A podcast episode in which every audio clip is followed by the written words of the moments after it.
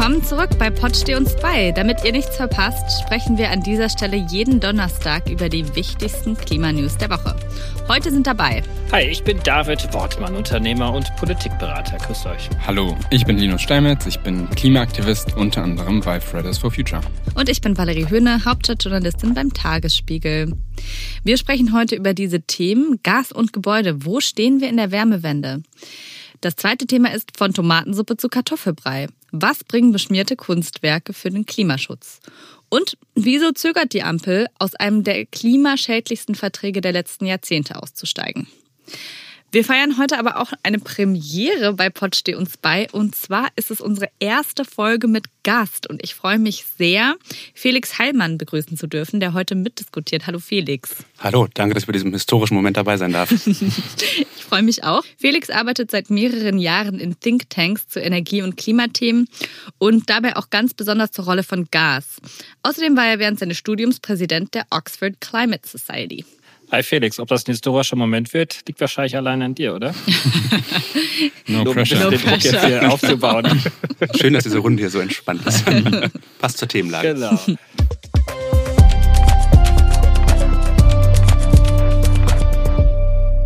Was denkt ihr denn? Wie weit sind wir in der Energiewende? Vielleicht, Felix, möchtest du gleich mal einsteigen? Okay, große Frage zu Beginn. Ähm, wir müssen zum einen, ich glaube, es ist gut, einmal Energiewende zu sagen, weil wir reden ja gerade ganz viel über Energiekrise, eine fossile Energiekrise, die gerade sehr viele Debatten dominiert, zum Teil aus gutem Grund, aber lass uns noch mal ins Gedächtnis rufen. Eigentlich haben wir ein langfristiges Ziel, nämlich die Energiewende 2045 klimaneutral, davor schon der Stromsektor klimaneutral, das uns ermöglicht, auch die ganzen Probleme, die wir gerade bekämpfen, zu lösen. Wie weit sind wir darin? Nun, ich glaube, wir drücken gerade in vielen Bereichen auf einen Beschleunigungsknopf, der sehr notwendig ist, aber wir sind noch lange nicht so weit, dass wir sagen können, okay, das ist jetzt alles auf der Schiene, wir können uns zurücklehnen und kommen auf jeden jeden Fall ins Ziel. Wie ist es denn, wenn ich es richtig verstanden habe, sollen ja 2024, ab 2024 keine Gasheizungen mehr in Gebäude eingebaut werden dürfen? Genau, etwas komplizierte Regel, 65 Prozent erneuerbare Energien in Heizungen, de facto das. Das heißt, jetzt noch zwei Jahre dürfen Gasheizungen ganz normal eingebaut werden, aber es macht doch eigentlich gar keinen Sinn, oder? Also auf jeden Fall sollte sich jede Person, die heute noch eine Gasheizung einbaut, sich sehr genau überlegen, warum sie das tut. Wir haben gesehen, dass jetzt gerade im Sommer die Förderanträge für Wärmepumpen ganz massiv hochgegangen sind. Also das Interesse ist auf jeden Fall da in der Bevölkerung. Äh, das muss alles noch schneller gehen. Äh, das sind aber oft auch gar nicht unbedingt die Haushalte selber, die da blockieren. Wir haben Probleme bei den Fertigungskapazitäten, bei den Installationskapazitäten. Also quasi das gesamte Geschäftsmodell des Wärmemarkts und der Wärmebereitstellung, das muss eigentlich jetzt umgestellt werden darauf mit dem Ziel hin, diese Wärmewende im Gebäudesektor hinzukriegen. Äh, und zwar so schnell wie möglich, 2024. Das hat ja auch regulatorische, politische Gründe, dass die Umsetzung dieser Verordnung oft schwierig ist. Zum Beispiel der Gesetzesvorschlag für dieses Ziel, 65 Prozent Erneuerbare 2024, der liegt noch gar nicht vor. All diese Sachen dauern. Äh, das kann total frustrierend sein. Gerade in diesen Zeiten sind aber auch Gründe dafür, warum diese Prozesse teils so laufen, wie sie sind. Und glaube ich, wichtig, das auch im Kopf zu haben. Okay. Also federführend ist ja unsere Bauministerin und da, glaube ich, gibt es noch Vorbehalte. Ich glaube, es gibt innerhalb der SPD auch ziemlich viele Vorbehalte noch, wenn ich das so richtig mitbekomme, denn da macht man sich vor allen Dingen auch Sorgen um die Bezahlbarkeit. Denn mhm. wenn man einfach sagt, 65 Prozent erneuerbare Energien im Wärmebereich, also das ist ja eigentlich jetzt nicht ein Gasverbot, sondern ist ja eigentlich nur ein Gebot für 65 Prozent erneuerbare Energien, also mindestens im Wärmebereich. Vielleicht gibt es auch die eine oder andere Hybridtechnologie, die auch noch mit Gas äh, auskommt. Aber klar, im Grundsatz läuft das dann auf die Wärmepumpe hinaus. Aber da gibt es einfach noch Vorbehalte, weil einige einfach noch sagen, das wird jetzt viel zu teuer. Aber die sind eigentlich unberechtigt, Felix, oder? Bei Wärmepumpen muss man vor allem erstmal unterscheiden zwischen Investitionskosten und Betriebskosten. Wärmepumpen sind im Betrieb deutlich günstiger. Es gibt auch noch ein paar Dinge, die man tun kann, äh, Richtung zum Beispiel, wie sich Stromkosten zusammensetzen. Wärmepumpen nutzen ja Strom und Umweltwärme aus zum Beispiel dem Boden oder der Luft, um Wärmepumpen noch günstiger zu machen. Andere Länder zeigen auch, dass das geht. Also Norwegen hat im letzten Jahr 25 mal so viele Wärmepumpen pro 1000 Haushalte installiert wie Deutschland beispielsweise. Also das geht auf jeden Fall. Die Frage ist, schafft man ein politisches Design, das es ermöglicht, diese Dinger zu installieren und dann auch kurz kostengünstig zu betreiben. Da muss Unterstützung für geben. Es wäre sicherlich auch sinnvoll, bei der Unterstützung, die es dafür gibt, zu gucken, wie erreicht man vor allem die Haushalte, die sozial schlechter gestellt sind, die sozial ähm, vor größeren Herausforderungen stehen, die dann am Ende aber oft auch am meisten profitieren. Denn im Moment sind es ja vor allem Menschen in schlechteren Einkommensschichten, die anteilig mehr für Heizung etc. ausgeben. Also da kann man eigentlich auch zwei Fliegen mit einer Klappe schlagen, wenn man an dieses Grundproblem am Anfang der Investitionskosten rangeht. Aber wir sehen jetzt ja auch mit den neuen Gaspreisen, dass sich Gasrechnungen verdoppeln, teils mehr als das, was auch nochmal die gesamte Berechnung mehr verschiebt. Ich meine, man muss dazu aber auch nochmal sagen, dass viele Menschen, die eher in einkommensschwachen ähm, Schichten sind, äh, die wohnen zur Miete. Ich meine, die haben ja kein Eigentum, die können, haben oft nur bedingt Einfluss darauf, was für eine Heizung in ihr Haus eingebaut wird, oder? Absolut. Und deswegen ist es so wichtig, dass von der Seite der Politik klare Bedingungen gesetzt werden, die dann am Ende an die VermieterInnen ansetzen und ihnen die entsprechenden Anreize, aber eben auch die Anforderungen, das ganz wichtig, geben, entsprechend diese Häuser umzugestalten, weil sonst sind es genau diese Menschen, die am Ende äh, durchs Raster fallen, die am Ende durch immer potenziell höher steigende Gasrechnungen betroffen sind. Äh, das ist am Ende eine politische Aufgabe, da dafür zu sorgen, dass diejenigen, die am Ende am Hebel sitzen, diese Wärmequellen ähm, auszutauschen, dass sie das auch tun. Hm was waren die Abfahrten, die wir verpasst haben, die jetzt dazu führen, dass wir eben so wenige Wärmepumpen haben und zum Beispiel eben Norwegen so viele hat? Also was für Maßnahmen hätten vielleicht vor fünf oder zehn Jahren umgesetzt werden sollen, die aber nicht umgesetzt wurden? Also generell dieses, dieser gesamte Themenkomplex Gas, der Gebäudesektor ist der wichtigste, ist ja nicht der einzige, wurde in den letzten Jahren echt sehr wenig beachtet aus einer Energiewende-Sicht. Es gab, glaube ich, oft so eine Logik zu sagen, okay, wir haben jetzt gerade andere Herausforderungen, die erstmal wichtiger sind. Wir wissen, das wird mal wichtig, das Thema, aber ist im Moment nicht so die Priorität. Ich habe persönlich angefangen, vor ungefähr drei Jahren dazu zu arbeiten. Da mussten wir eigentlich immer erstmal jeder Person erklären, warum dieses Thema jetzt irgendwie gerade für sie wichtig ist und sich dafür interessieren sollte. Also es war so ein bisschen eine Wohlfühlzone vielleicht der deutschen Energiepolitik. Das Pipeline-Gas kam aus Russland, mhm. das war billig billig. Wir konnten damit unsere Industrie antreiben, wir konnten damit unsere Häuser heizen, knapp die Hälfte der deutschen Wohnungen. Das heißt, es gab überhaupt nicht so einen großen Anschub, überhaupt sich mit diesen Themen zu beschäftigen mhm. und dementsprechend etwas zu verändern. Und das ist genau das, wo ich gerade diese ganz massive Veränderung sehe. Das ist äh, ein Fenster, das jetzt ganz dringend genutzt werden muss, weil wir eben sonst in einer hohen Preiswelt, in einer fossilen Welt bleiben. Es gab ja im Herbst, du hast es ja gerade schon gesagt, die Hälfte aller deutschen Wohnungen wird mit Gas geheizt. Das ist unheimlich viel. Wenn man jetzt zurückgeht ins Frühjahr, da haben ja einige Studien gesagt, dass wir die LNG-Terminals, die jetzt so schnell gebaut werden wie irgend möglich, dass es die gar nicht bräuchte. Und dann setzte sich aber sehr schnell die Einschätzung durch, doch, doch, wir brauchen die. Wie konnte es dazu kommen, dass diese Studien so falsch lagen? Ich würde jetzt hier nicht sagen, dass irgendeine Studie per se falsch war. Ich glaube, gerade mhm. im Frühjahr, das war eine Zeit, die ja für uns alle auch persönlich mit extrem großen Unsicherheiten verbunden war, aber eben auch in der Frage von, okay, wie schnell kann welches alternative Gas bezogen werden? Inwiefern können wir jetzt äh, Verträge mit anderen europäischen Staaten schließen, mehr aus Norwegen importieren? Wie sehr werden Haushalte im Winter ihren Verbrauch reduzieren? Da gab es einfach ganz, ganz viele Unsicherheiten. Und ein Punkt, der mir besonders wichtig ist in der Beantwortung dieser Frage rund um, welche Infrastruktur brauchen wir jetzt gerade, ist wirklich stark zu trennen von der kurzfristigen Notsituation, in der wir sind und der langfristigen langfristigen Krisenbekämpfung, ja. wo es wirklich um die Ursachen geht. Und kurzfristig jetzt gerade, man redet ja einmal von den schwimmenden äh, Schiffen, die Flüssiggas importieren, die FSIUs, wie sie heißen, die jetzt schon diesen Winter zum Teil ans Netz gehen werden. Das sind einfach Maßnahmen, die aufgrund der Abhängigkeit, die wir haben in Deutschland, mehr oder weniger, ich mag das Wort nicht, alternativlos sind oder auf jeden Fall einen großen Beitrag leisten. Wenn man dann längerfristiger guckt, da ist ja auch sehr viel Bewegung gerade drin, ist man natürlich in ein bisschen einer anderen Situation, wo diese Terminals auch einen Mehrwert bieten, aber natürlich auch dann mehr konkurrieren mit Lösungen, Lösungen wie Gebäudesanierung, Wärmepumpeneinbau, Ausbau von Wärmenetzen. In der Industrie übrigens auch ein riesengroßes Potenzial, mehr Strom zu nutzen, um Wärme in der Industrie zu produzieren, die ja da total wichtig ist, Prozesswärme. All das sind dann auf einmal Konkurrenzlösungen und da ist dann die Debatte einfach ein bisschen eine andere.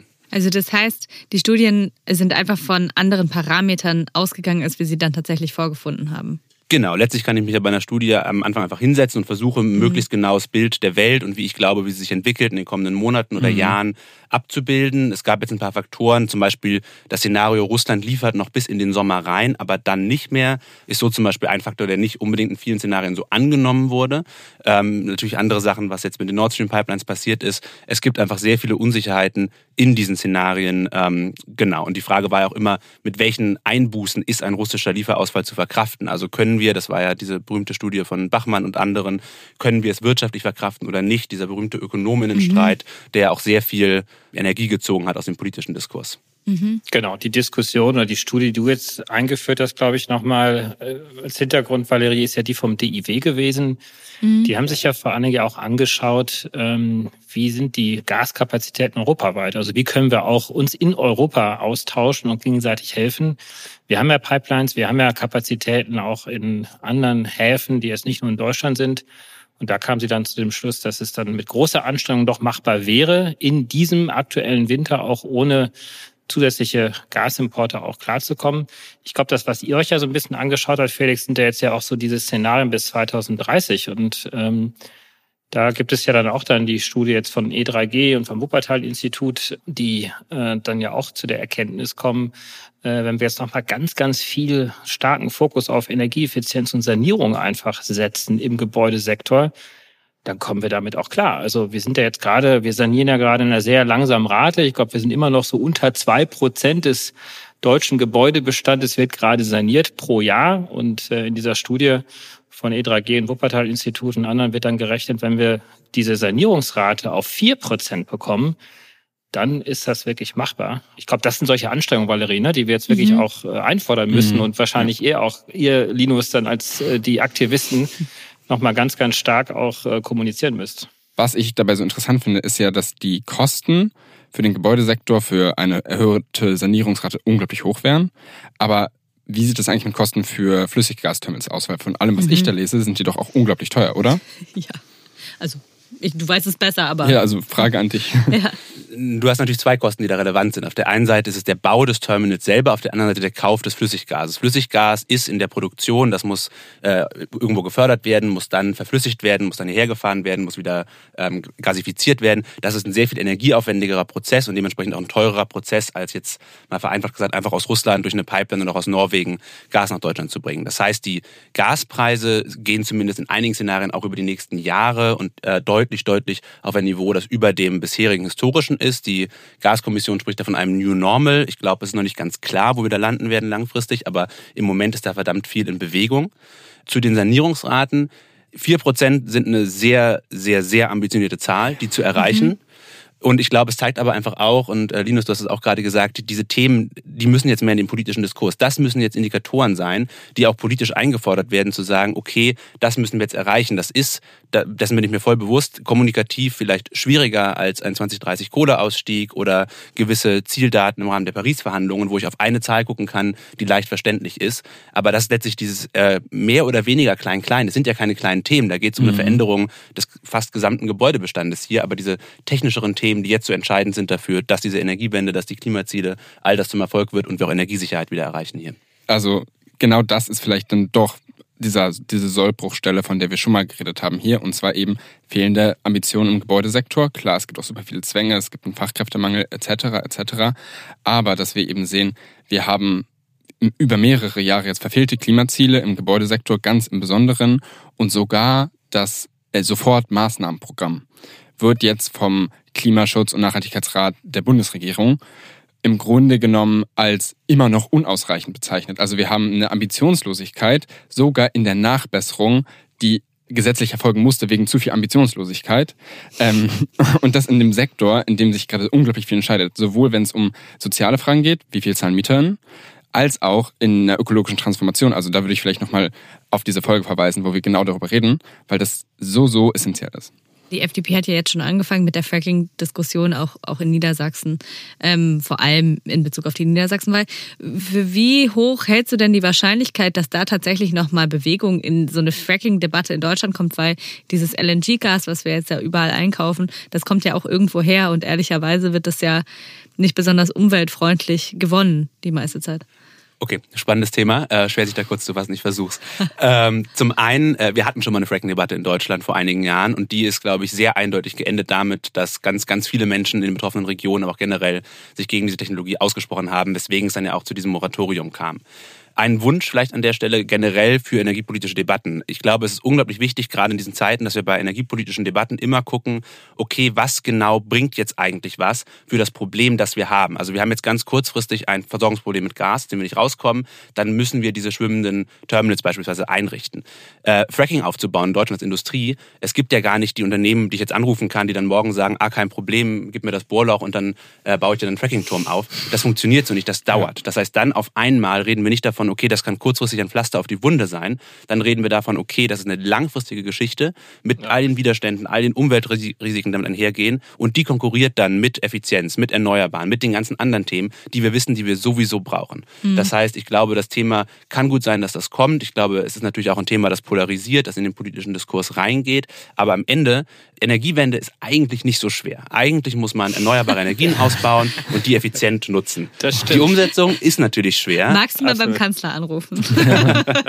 der, der hat das auch gesagt in der Welt am Wochenende. Felix, du hast wirklich halt was, was total Richtiges gesagt. Also wirklich sich die einzelnen Dinge, Dinge vor dem Hintergrund anschauen, was bringen sie eigentlich? Und wir haben ja jetzt in den letzten Wochen und Monaten ja diese unsägliche Diskussion über Atomenergie gehabt. Ja. Das ist ja auch stellvertretend dafür, dass wir über etwas gesprochen haben, über ein Pflaster gesprochen haben, was möglicherweise gar nicht auf die Wunde passt, die wir eigentlich heilen wollen. Ja, und ja. Äh, ich glaube, das ist wirklich nochmal ein ganz toller Appell von dir gewesen.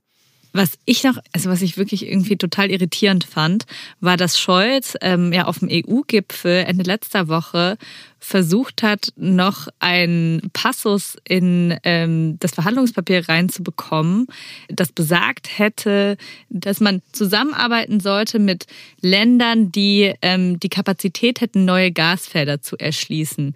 Und dann, das Besonderes ähm, i-Tüpfelchen as part of the Paris Climate Agreement Commitments. Ja. Wie bitte? Das ist jetzt auch nicht das erste Mal, dass solche Äußerungen äh, kommen. Zum Beispiel der G7-Gipfel im Sommer hat auch bereits beschlossen, äh, damals auch auf Drängen von Deutschland und Italien, dass zusätzliche Investitionen in Flüssiggas auch nötig sein können auch da wieder der Appell, wir reden von kurzfristigen versus langfristigen Maßnahmen, wie schnell wirken Dinge. Die grundsätzliche Logik dieses Arguments zu sagen, wir brauchen jetzt mehr Gas, ist eine, die äh, erstmal bestechend sein kann. Die ist nämlich, naja, wir haben die russischen Gasfelder letztlich vom Weltmarkt genommen. Die können nämlich großteils, es gibt ein bisschen LNG-Kapazitäten auch da, aber die können großteils nur nach Europa liefern.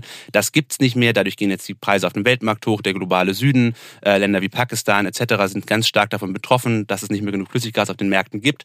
Also lösen wir das Problem, indem wir jetzt also mehr Flüssiggas schaffen. Aber aber auch da eben wieder die Frage, erstens, wie schnell geht das? Zweitens, inwiefern ist das kompatibel mit dem Pariser Abkommen? Das ist, glaube ich, ein großes Fragezeichen. Und mhm. drittens, was sind die Alternativen? Also auch da wieder, können wir nicht in internationale Energie- und Klimapartnerschaften gehen, die erneuerbare Effizienz auch da vorausbringen? Und last but not least, Deutschland hat natürlich auch eine ganz wichtige internationale Signalwirkung. Wir stehen hier ganz stark im Fokus. Und wenn wir das Signal senden, dass wir fossile Energien als zumindest einen großen Teil unserer Krisenreaktion sehen, dann sendet das, glaube ich, ein ganz gefährliches Signal in die Welt Welt, denn wir sind da sehr genau unter Beobachtung. Ja.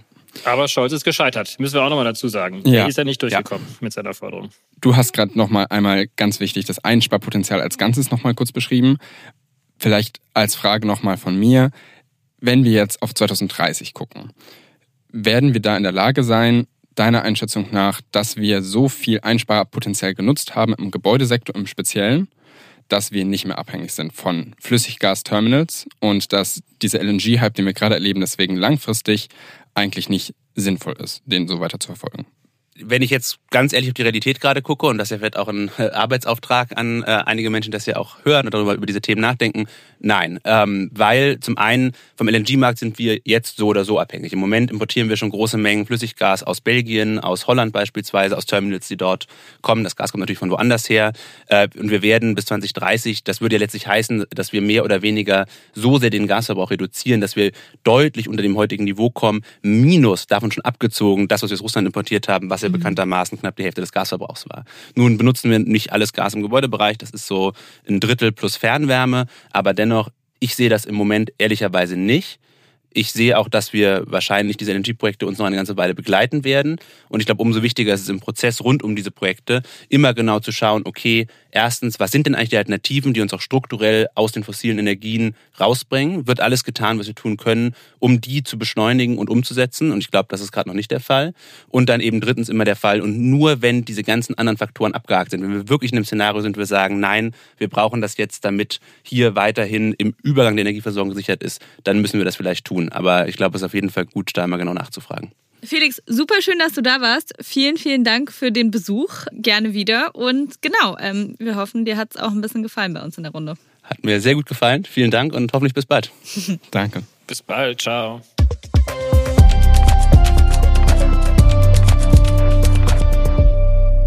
Für uns geht es jetzt weiter mit Thema 2 und damit gehen wir in die Küche. Und David, möchtest du vielleicht mal deine Gedanken zu den KlimaaktivistInnen ähm, äußern, die erst mit Tomatensuppe ein Van Gogh beschmiert haben und jetzt ein Monet im Museum Barberini in Potsdam mit Kartoffelbrei?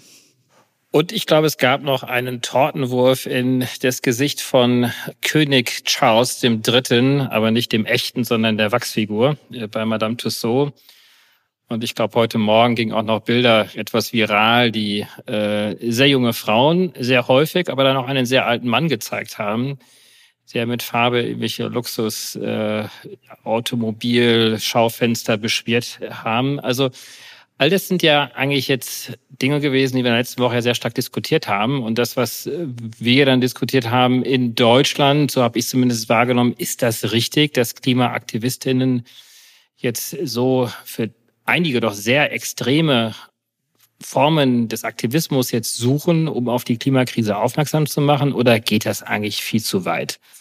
Und äh, ich glaube, wir wollten das letzte Woche schon mal kurz hier diskutieren, hatten das noch nicht so ganz auf die Agenda genommen. Aber ich glaube, diese Woche macht es schon noch mal Sinn, darüber zu sprechen, denn auch innerhalb des ähm, sehr ähm, ja, progressiven Klimalagers äh, scheiden sich da doch die Geister dann auch. Also wenn mhm, ich mit den sehr ähm, ja, sehr äh, renommierten Klimawissenschaftler Michael Mann aus den USA anschaue, der sagt, äh, das geht eigentlich gar nicht, sondern damit verlieren wir eigentlich ganz, ganz viele Menschen.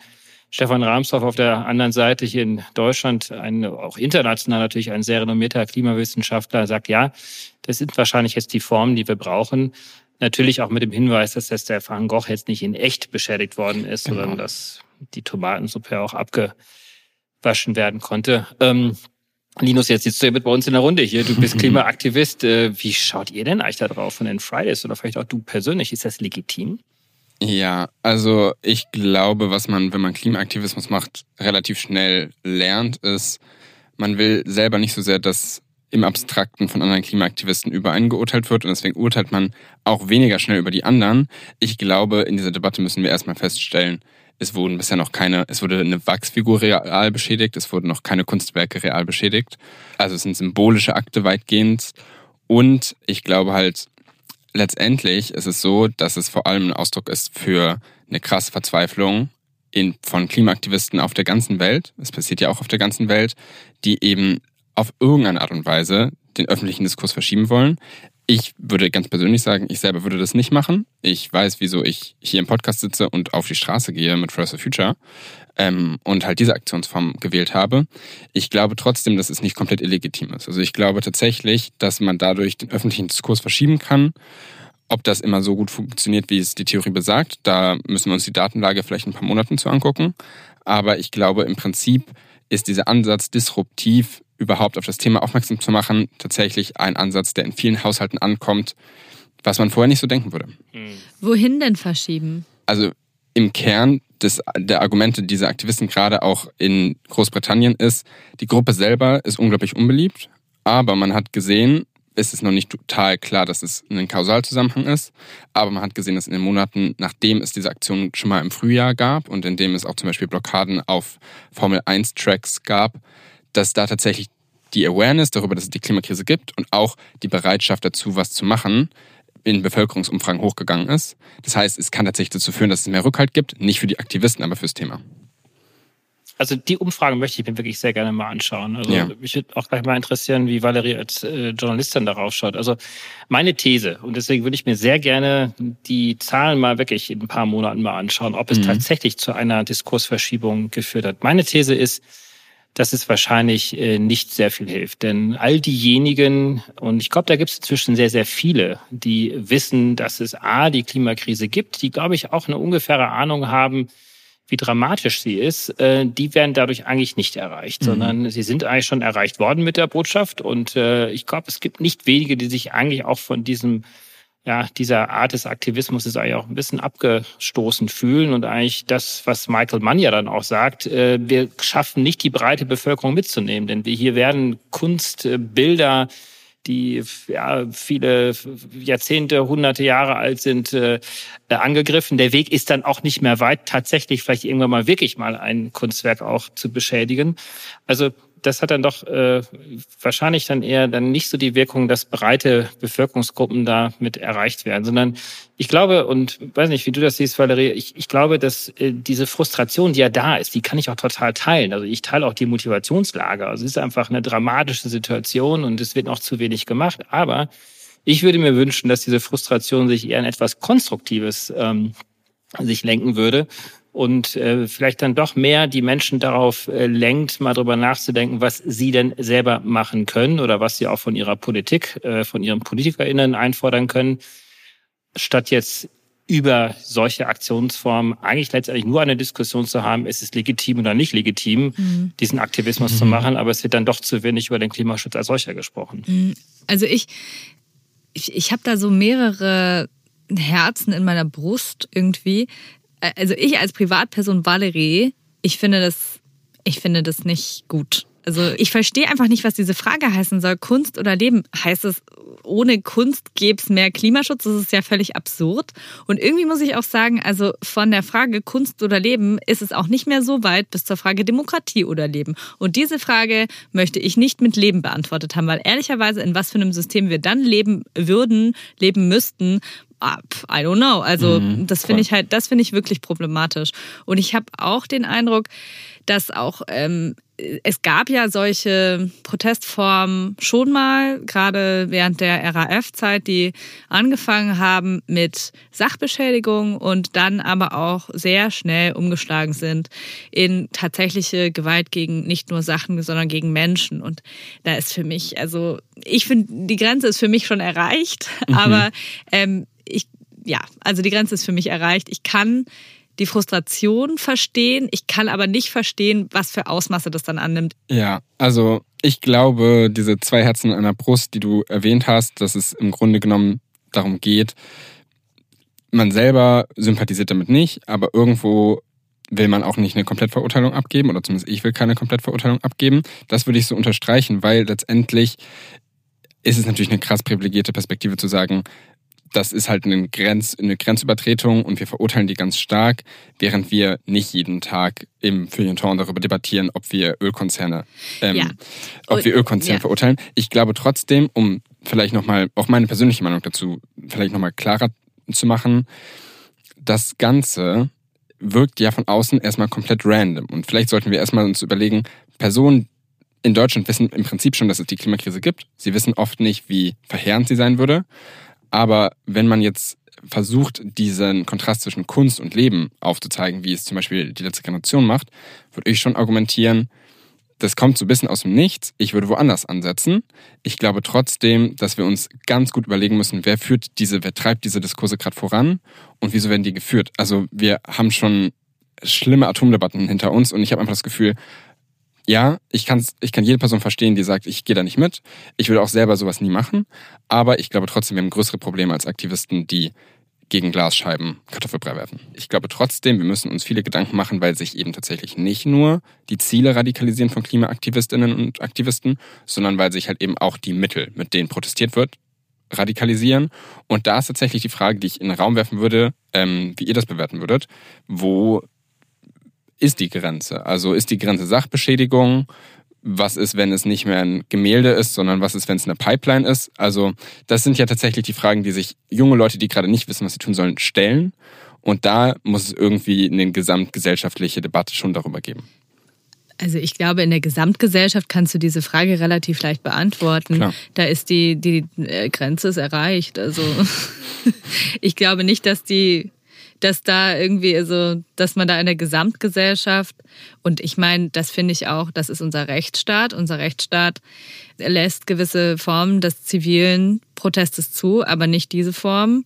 Also mhm. ich glaube, dass diese Diskussion man gar nicht so breit führen wird müssen, weil ja. die Meinung relativ klar ist. Linus, wo ist da für dich die Grenze? Ist die Grenze ein Mikrofon am Podcast-Studio oder wohin, bis wohin gehen denn deine Aktionsformen? Also bei mir persönlich ist tatsächlich relativ klar, ich fühle mich nicht so weder körperlich noch äh, von meinem moralischen Kompass in der Lage, Dinge krass kaputt zu machen. Äh, es ist nicht so, nicht so krass mein Stil.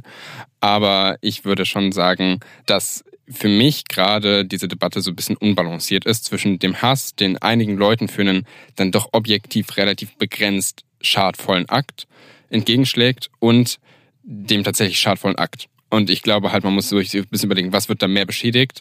Und ich glaube letztendlich für mich wird klar sein, am effektivsten ist es immer, wenn man viele Menschen auf der Straße hat. Und ich glaube, dass auch Gemälde bekleckern mit Kartoffelbrei, dass das nicht dazu beiträgt, dass man mehr Leute auf der Straße wird, weil es schwieriger wird, einen Pol zu schaffen, um den sich alle rallyen können, wo alle zusammenkommen können. Ich glaube trotzdem, ich würde nicht sagen, das ist böse, das ist doof, wir können das niemals zulassen, sondern man muss irgendwo auch diese Ambivalenz zwischen, ich bin nicht dafür, aber ich bin auch nicht komplett dagegen vielleicht akzeptieren und im Raum stehen lassen haben. Ich glaube, die, die Energie müssen wir versuchen, vielleicht schaffen wir das über diesen Podcast ja auch, in etwas Konstruktives umzulenken. David, super schönes Schlusswort für diese Debatte.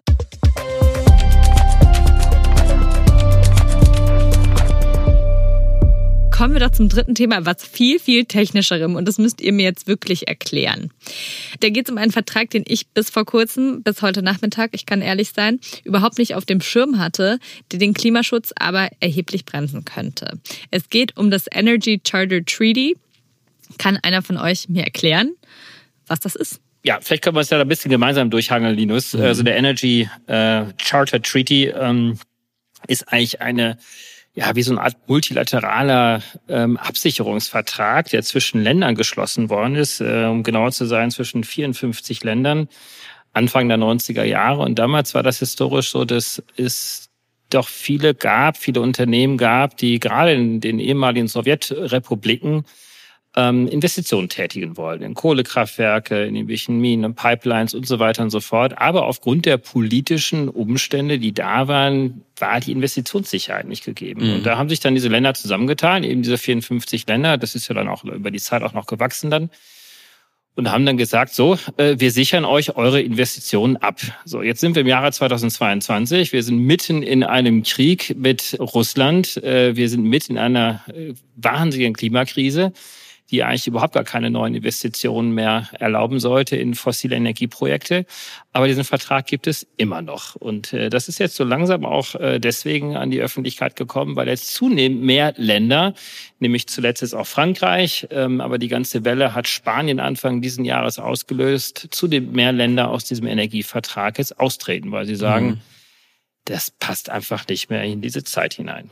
Ja, ich würde vielleicht die Bedeutung dieses Energy Charter Treaty oder halt ja auch kurz ECT einmal zuspitzen. Also der hat eine Funktion mhm. und die Funktion ist, die Investitionen von großen Öl-, Gas- oder Kohleunternehmen abzusichern.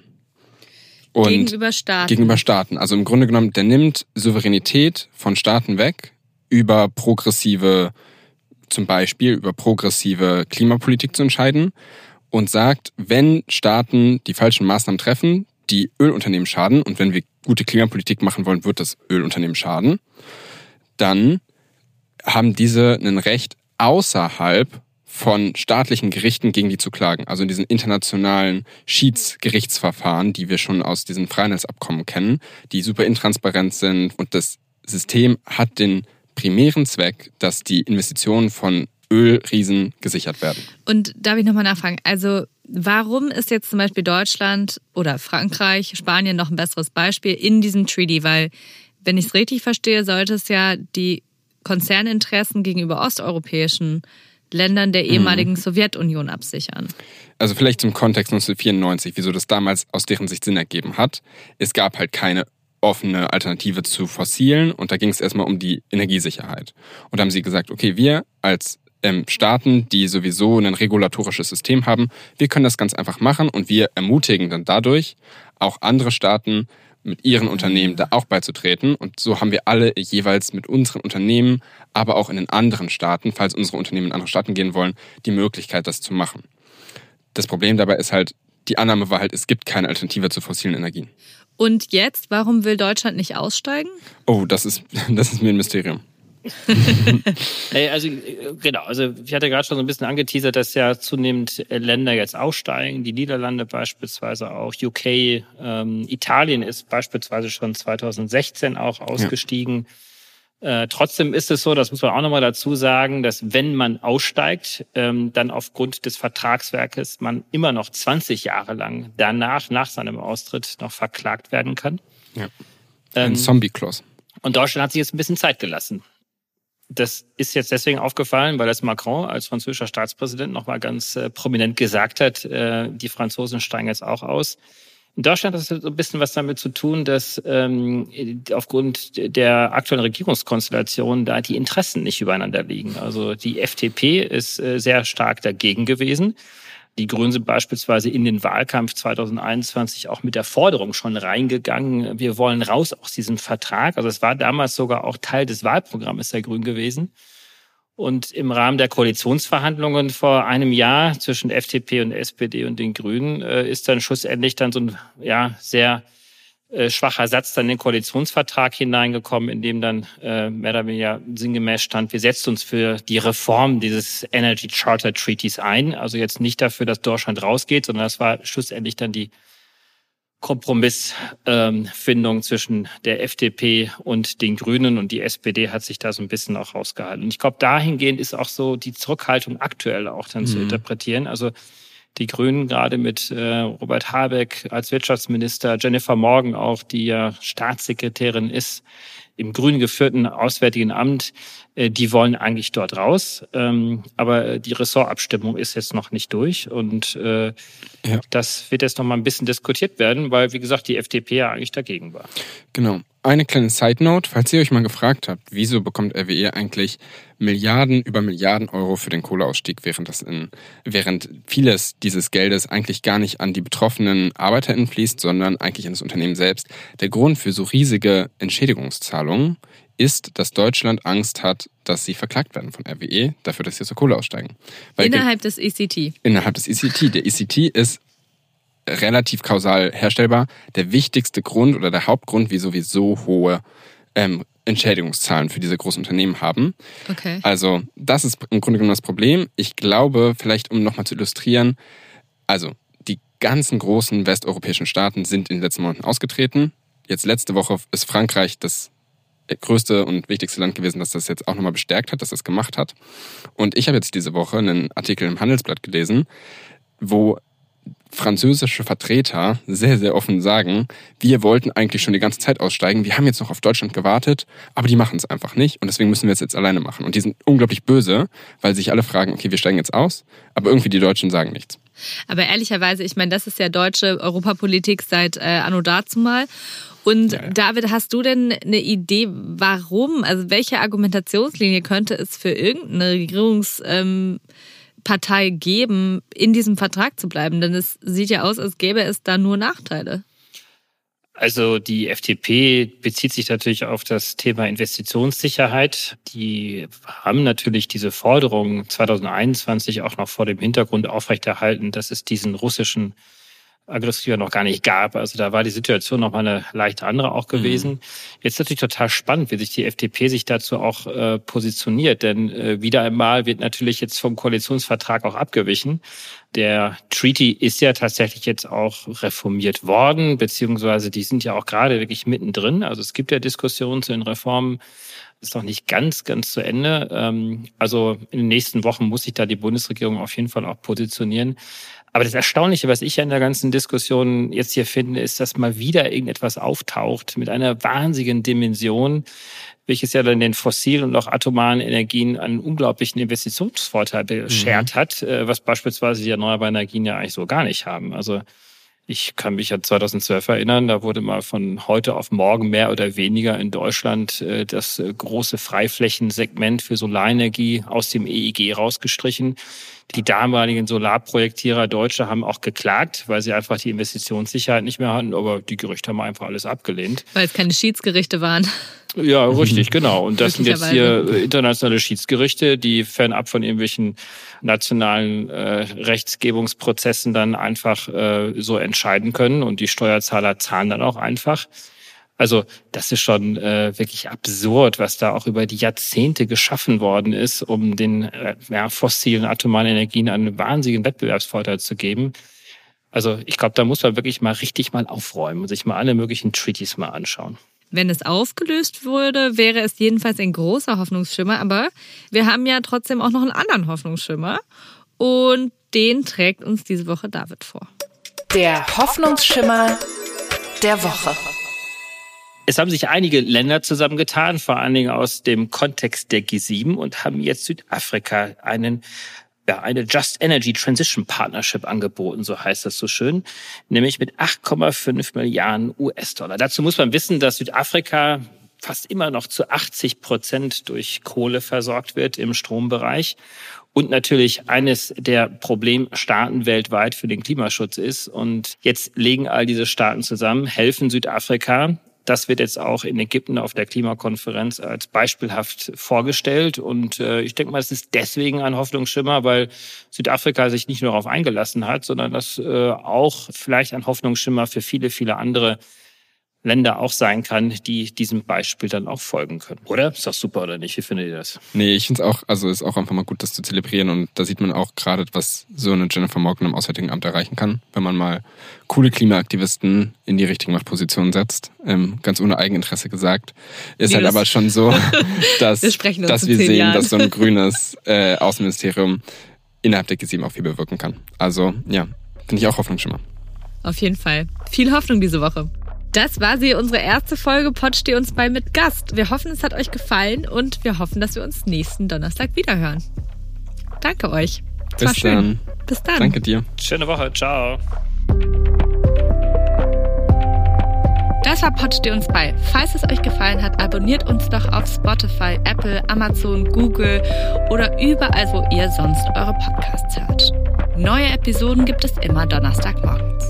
Wenn ihr zu den Themen und Zahlen, die ihr heute hier gehört habt, noch etwas nachlesen wollt oder ein bisschen vertiefen wollt, dann guckt doch bitte in die Show Notes, wo wir jede Woche Links für euch zusammenstellen. Fragen, Anregungen, Lob und Kritik bitte an podsteh-uns-bei-studio-bummens.de. Pod Steh uns bei ist eine Produktion von Studio Bummens und K2H. Produktion und Redaktion Kate Kubel, Nick Heubeck und Dimitros Georgoulis. Executive Producer bei Studio Bummens Tobias Baukage und bei K2H Moritz Hohenfeld. Musik Simon Frotzek. Ton und Schnitt Mia Becker. Die Studio Bummens Podcast-Empfehlung. Ich bin ganz aufgeregt, weil wir haben uns ja in einem Podcast eigentlich kennengelernt mhm. und dann haben wir entschieden, dass wir quasi jetzt einfach uns weiter kennenlernen wollen und das machen wir weiterhin in einem Podcast. Ich möchte erstmal noch festhalten, dass nicht wir uns entschieden haben, sondern dass du mich aktiv gefragt hast. Und das ist so ein guter, guter Moment für mich, weil wenn alles schief geht, kann ich dir Vorwürfe machen, Salwa. Dass ich schuld bin, weil ich dich mhm. gefragt habe. Das ja. wäre so ein, das ist wirklich klassischer Männermove. Am Ende bin ich schuld. Du, du hattest gar keine Chance gegen mich, richtig? Das ist das Wichtigste daran, dass man am Anfang Schuldzuweisungen äh, schon mal äh, schon mal klärt, schon mal die Fronten ja. klärt. Ja, finde ich gut. Hallo und herzlich willkommen, finde ich die Podcast-Phrase. Das sagen die immer. Hä, hey, was willst du denn sagen? Was willst du, ich was, möchte was sagen, sagen wir? Was, wir haben uns was noch gar Extravagantes. Nicht, wir haben uns noch nichts überlegt, wie wir die Menschen, die hoffentlich das hören werden, wie wir die begrüßen. Förmlich, Handschlag, würde hey, ich sagen. Hey, yo. Wenn wir in einem Raum aufzeichnen, können wir uns ja auch immer so abklatschen. Und dann ist quasi der Klatscher der Start für den Podcast. Wie findest du das? Wie fändest du, wie fändest du wenn man so, äh, wie so, wie so Studenten im oh. ersten Semester so auf den Tisch klopft? Hey Leute, na? Nee, das ist komplett scheiße. Nee, das funktioniert irgendwie nicht. Kleiner Vorschlag, wie wär's mit Hallo? Hey Hotzo, ich freue mich sehr. Wir machen einen Podcast zusammen. Das Schwierige an einem Podcast ist es wie mit einem Hut, finde ich. Wenn du erst, den ersten Tag einen Hut trägst, ist es weird. Wenn du immer einen Hut trägst, ist es absolut okay zum Beispiel so Ray Garvey, der hat immer einen Hut auf und da wundert man sich auch nicht. Aber der erste Tag, an dem Ray Garvey einen Hut auf hatte, war weird. Ich bin dafür, dass wir in Zukunft mit Klopfen begrüßen und ab dem Moment, wo wir einen Podcast haben, auch einen Hut tragen. Es gibt, glaube ich, vier Millionen Einwohner Berlins und ich glaube, genauso viele Podcast-Ideen stehen an jedem Tag. Ja, und eine davon sitzt hier gerade. Warte, warte, einen Satz möchte ich noch haben. Salwa, und deshalb machen wir zusammen einen Podcast. Hotzo, ich freue mich drauf. Das wird gut. Studio Bummens, Hotz und Humsi. Immer samstags. Überall, wo es Podcasts gibt.